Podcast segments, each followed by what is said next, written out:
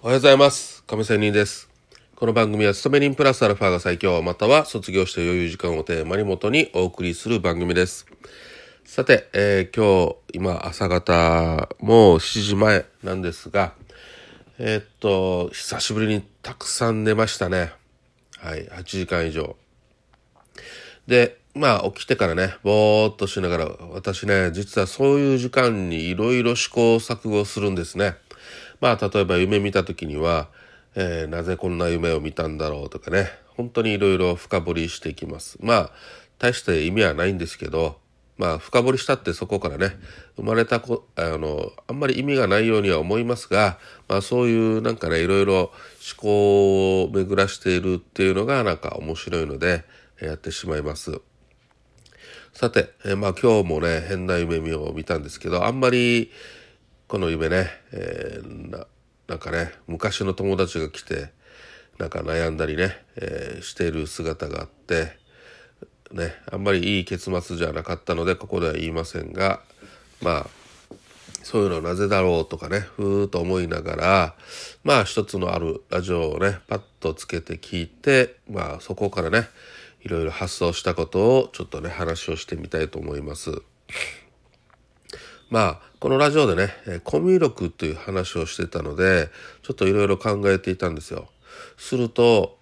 結局私が行き着いたところは、多席と自責っていうふうに行き着きました。で、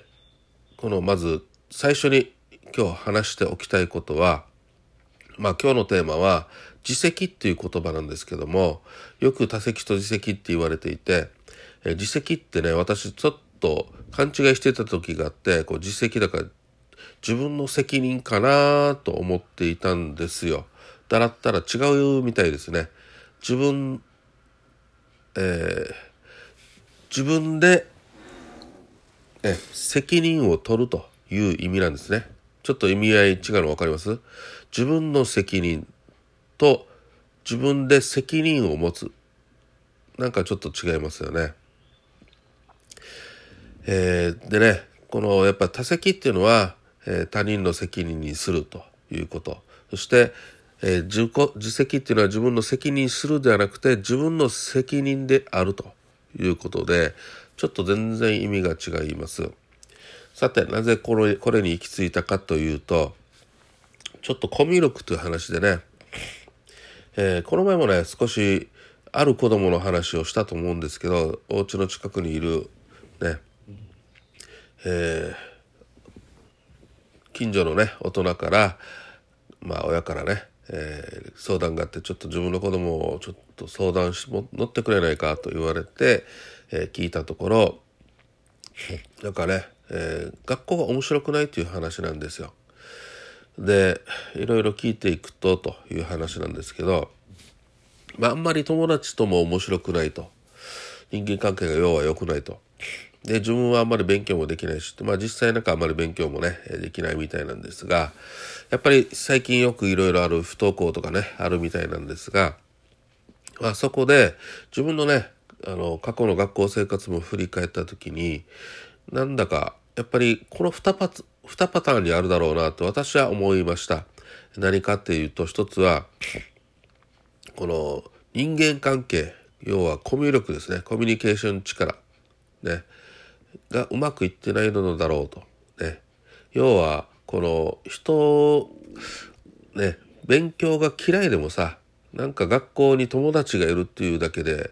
楽しいじゃないですか。ね。本当に全く勉強を英語で喋ってるみたいな感覚でね。毎日学校には行ってるけどなんか楽しそうな人っていうのはやっぱり人間関係友達と遊ぶのが好きっていうことで、えー学校に行くのだろうと。ね、でまた一方二つ目に楽しいっていうのは例えば別に友達なんかいなくても学校でね私は本を読んでるのが好きとかね、まあ、勉強が好きとかねまあ勉強って何も、えー国語とか算数とかではなくて、えー数学かとかではなくてまあそれも好きでも別にいいんですよ。なんかね、えーさっき言った本が好きとか何かね人間観察が好きでもいいじゃないですか。さっきのコミュニケーションとはコミュ力とは別でねある子とある子が遊んでるのを見てなんかそれを観察するのが好きとかねなぜあのあの人たちはまた今回も喧嘩してるのだろうとかねなぜこのペアは仲良しなんだろうとかねまあそういう自分なりで観察して何て言うかなこのもう勉強ですよね何でもそういうのも勉強ということに含めたらまあ要は深掘りですね、えー、この深掘りしていくのが、えー、楽しいという勉強ねとします。まあそれ以外あるかな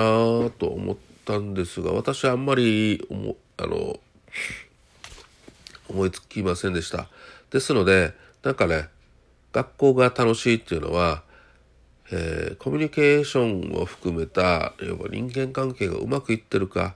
もしくは勉強が好きか深掘りが好きかというこの2つができていないから、えー、面白くないのではないかというふうに思いました。まあこれ別に子供の学校の話をしていますが、大人もそうだと思いません？ね。まあ仕事をしながら、まあ歳以上ね、大人をしながら、仕事をしながらでもなんか楽しさを見つけられるか。ね。まあ仕事を一生懸命する人は要は勉強するっていう、深掘りをするっていうのと一緒ですよ。ね。別に仕事は嫌いでも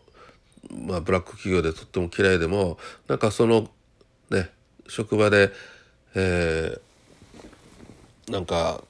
楽しみながらやるから楽しいとかね仕事をしながらするのが楽しいとかそういうことだから仕事が楽しいっていう人もいるでしょう。ね。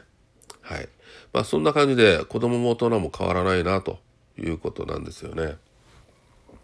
まあそこでコミュ障の話なんですけどもえっ、ー、とこの毛づくろいの話をしていたんですけどこの私が朝方ラジオパッと聞いたのでね。例えばお猿さんが毛づくろいをするのは、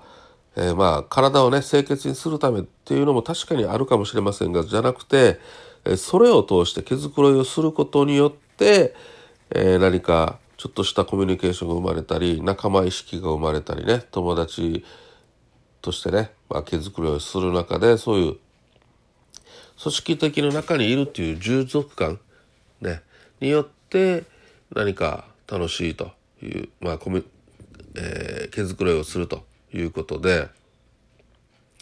まあ別にその毛づくろいそのものが、えー、意味があるかもしれませんそれだけではなくて、それをすることによってっていうような話なんですよ。だから人間関係がうまくいってないっていうのは、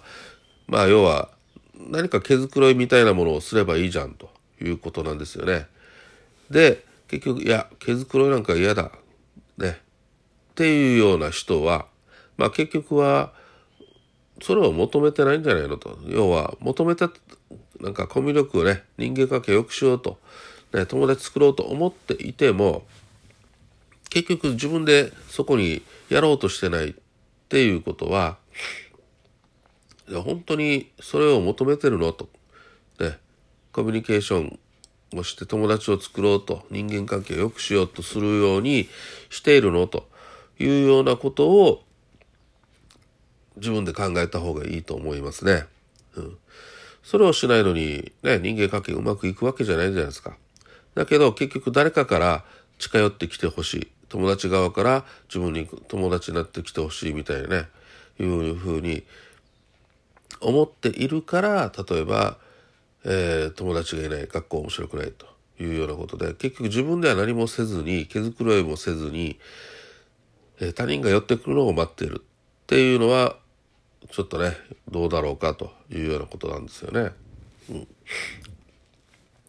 でまあこうやっていくと結局学校が面白くないのは友達ができないのは他人の責任だというふうにまあ、多席、さっき最初に言ったね、多席にしてしまうからだろうと。で、大事なことは他人の責任ではなくて、えー、自分の責任だと。ね、自責、ね。自分の責任だということで、いや、方に気づけば、ああ、やっぱり気づくのは必要だなということで、そこに、それをやらなければいけないわけですよ、毛づくろいを。ね、自分に合った、えー、誰かに、ね、毛づくろいを自分からやらないといけないとまたは、ちょっとしたそういうアクションが友達から毛づくろいをしようよって言った時に分かったというふうに一緒にやればいいわけですよ。ね。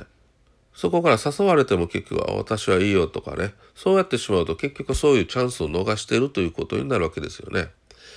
ですので、やっぱりね、えー、この毛づくろいからチャンスは失わないように、もし、ね、友達とかね、人間関係を求めているならば、やっぱりしましょうと。ね、いうことですよ。しないということは自分の責任ですよ、と。自分が行動しないからですよ、というふうに、自分の責任であるということを認識しないと、え次には進めないということになるのかなと思います。また、やっぱりね、えー、いや別にだから友達作らなくてもいいよと思う人は別に孤独でもいいわけですよ。ね、勉強すればいいわけですよ。いろんなことをね、何でもいいから。ね、人間観察が好きとか、本当に国語、算数、数学、理科とかが好きだったらそれはそれでいいわけですよ。それを追求すればいいわけですよ。そういうことから楽しみが生まれますよね。学問もね。うん、仕事もね。はい。まあそういうことで、えー、結局は自責の方がいいよなと。他責にするより自分の責任だと思う方が認識する方が次に進むのではないかというふうに思いました。ということで、えー、今日は毛づくろいの話から、えー、自己責任